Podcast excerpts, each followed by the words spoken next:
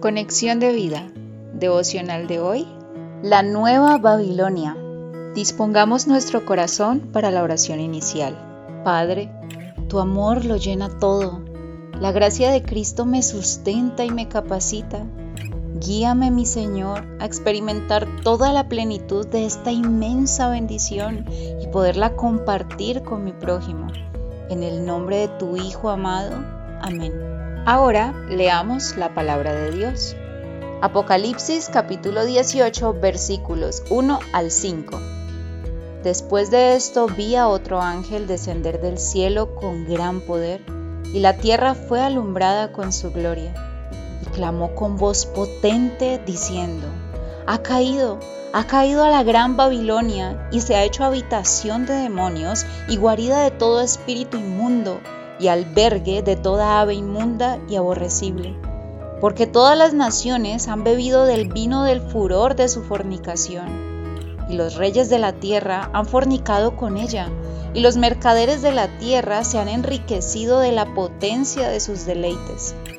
Y oí otra voz del cielo que decía, Salid de ella, pueblo mío, para que no seáis partícipes de sus pecados, ni recibáis parte de sus plagas porque sus pecados han llegado hasta el cielo y Dios se ha acordado de sus maldades. La reflexión de hoy nos dice, Reflexionamos en los devocionales anteriores sobre la nueva Babilonia como un sistema de antivalores presente en el mundo actual, que tiene una estrategia dirigida por el maligno para apoderarse del corazón y la mente de las personas mediante mentiras y engaños con el objetivo de esclavizarlos. Pero también vimos cómo el amor de Cristo puede llenarlo todo, quitar todo vacío, toda dependencia de las cosas que ofrece Babilonia. Esto lo confirma Efesios cuando dice, seáis plenamente capaces de comprender con todos los santos cuál sea la anchura, la longitud, la profundidad y la altura y de conocer el amor de Cristo que excede a todo conocimiento para que seáis llenos de toda la plenitud de Dios. Efesios 3 versículos 18 al 19. Si conocemos y experimentamos el amor de Cristo, estamos llenos de toda la plenitud de Dios. La nueva Babilonia caerá finalmente, recibirá el castigo por las consecuencias del pecado que ofrece como lo predice el texto bíblico de hoy. Pero mientras cae, podemos no ser partícipes de sus pecados, aplicando el amor de Cristo que destruye las tres estrategias, teniendo en cuenta lo siguiente. Cuando hablamos de la estrategia de cambiar el lenguaje o de la manera que hablamos, el amor de Cristo es verdadero, no miente, nos dice siempre la verdad y lo que nos dice es para nuestro bien.